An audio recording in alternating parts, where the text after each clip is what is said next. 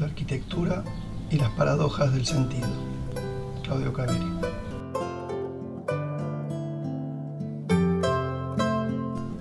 No se trata que la obra de arte represente algo que ella no es.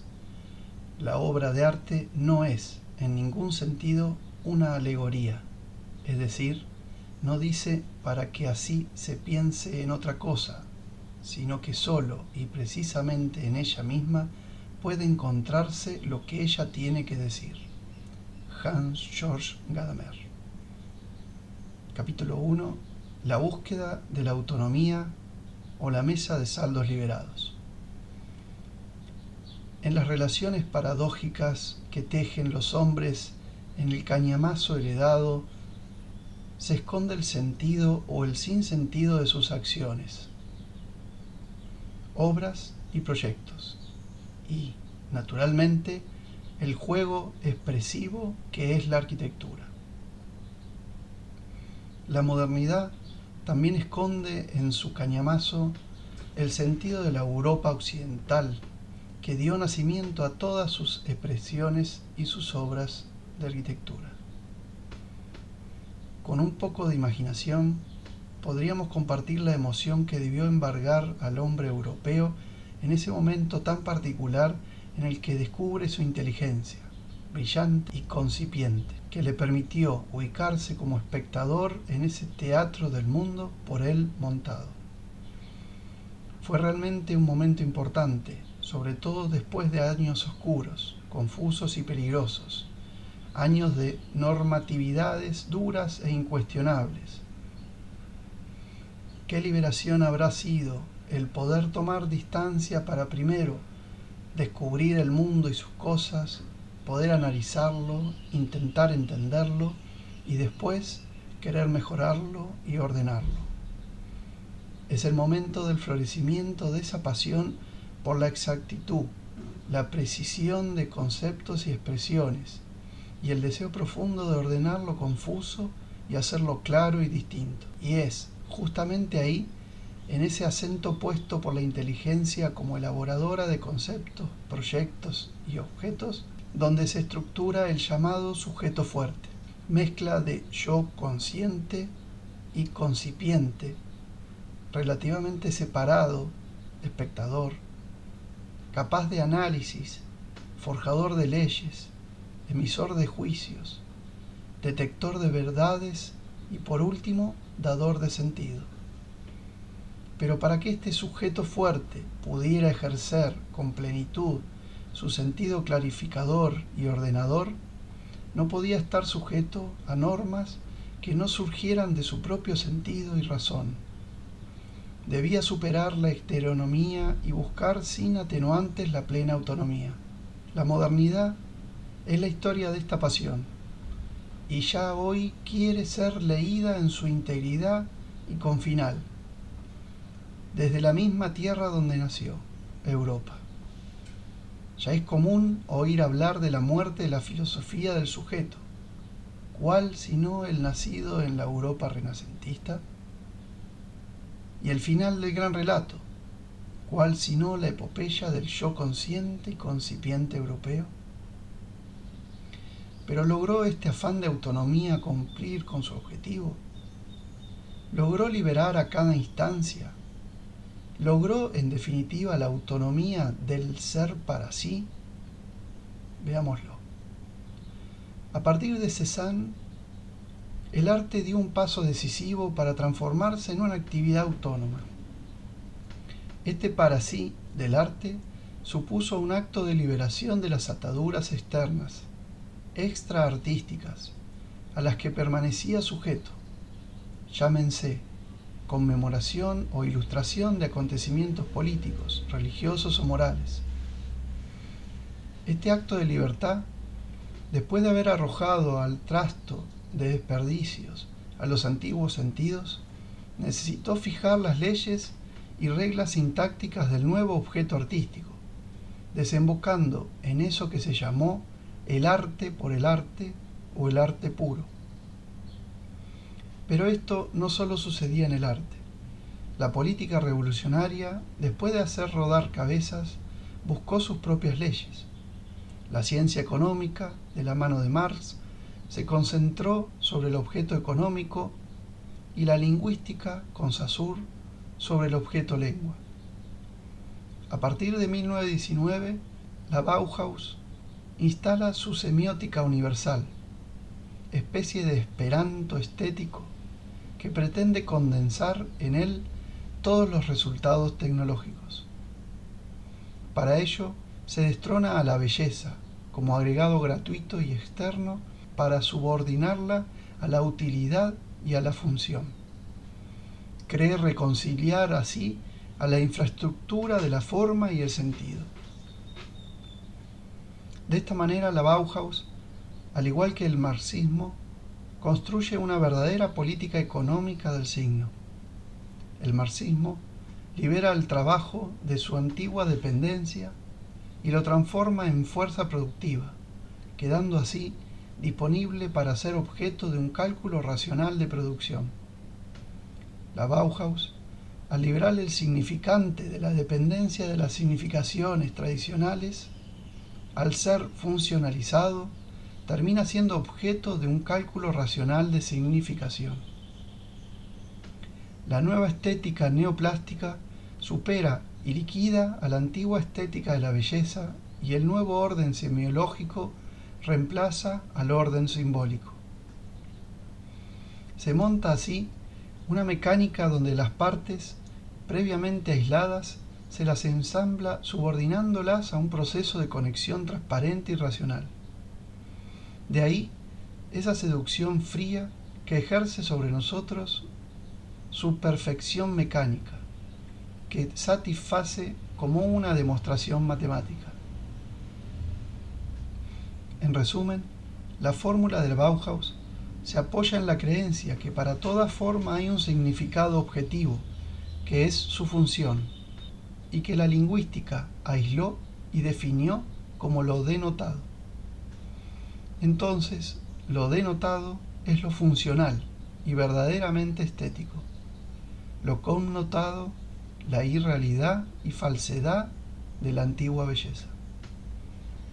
Si se comprobara la posibilidad de aislar este núcleo de la denotación rigurosamente de todo el resto, la Bauhaus tendría razón, y con ella todo el planteo de la modernidad. En caso contrario, fracasaría la búsqueda de autonomía y recaeríamos en un anclaje fuera de sí, metafísico, y su consiguiente mitología dogmática y cuerpo sacerdotal. Cabe entonces la pregunta, ¿logró la llamada modernidad hacer reposar los objetos en sí mismos sin restos de heteronomía? Desde hoy podemos decir que no. Todo el movimiento moderno quedó anclado a últimas instancias metafísicas. La economía marxista a su ética del trabajo y a la primacía del valor de uso. La lingüística a la ética del discurso y a la razón comunicativa. La estética del diseño a la ética de la utilidad y la función. La ética puritana funda como valor metafísico toda la energía del movimiento moderno. Es su punto de apoyo, su anclaje.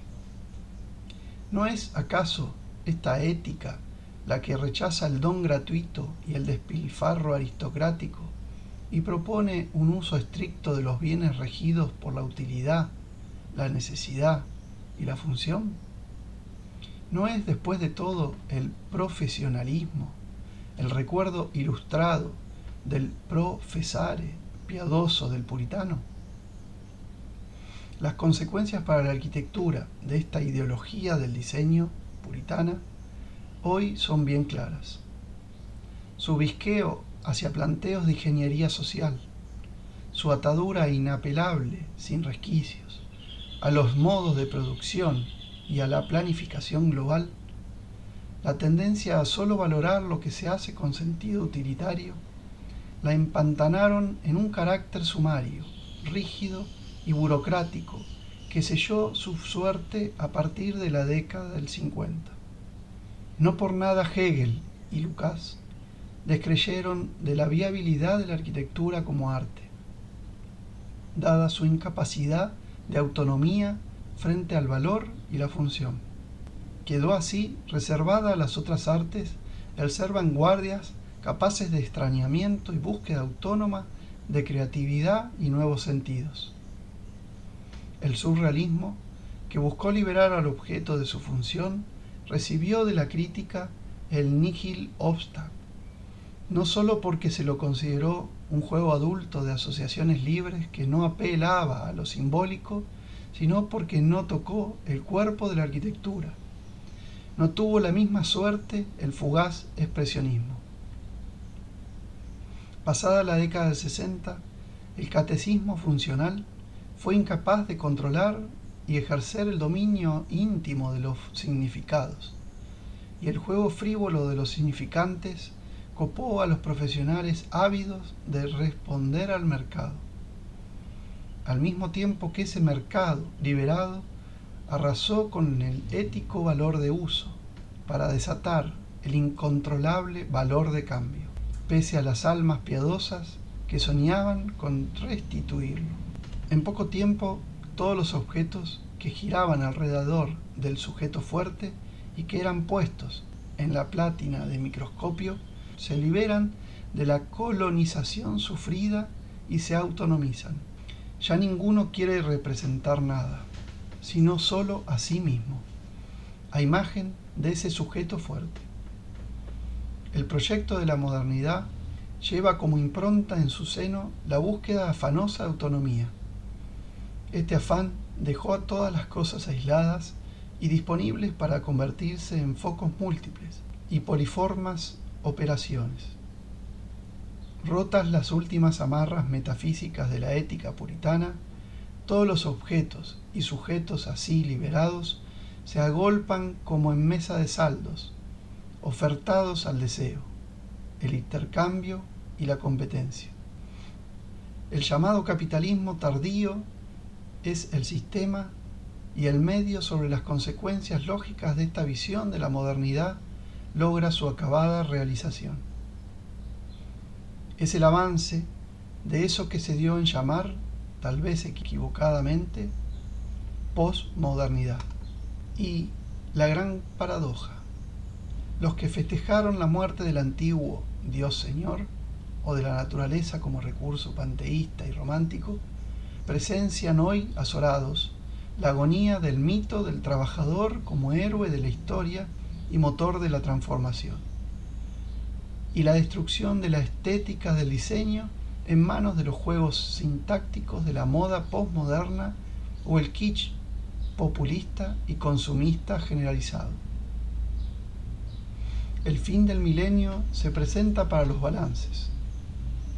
Es bueno mirar desde aquí, desde el sur, los resultados de la puritana búsqueda de autonomía, sin mezcla sin ambigüedad, sin impureza mestiza. Se quiso limpiar la casa, se pretendió extirpar los demonios que implicaban dependencia heterónoma, que eran y siguen siendo verdaderos demonios, pero junto a ellos se quebró el lazo solidario, y en ese vacío proliferó el nihilismo, objetos y sujetos como objetos todos fetiches. Nueva mitología y sus correspondientes teólogos. Teólogos con sus nuevos dogmas de desarraigo, desterritorialización, de disloque, dislocus, destrucción de lugares, de efecto edulcorado de la superficie, lifting, y gran peligro, la vuelta atrás.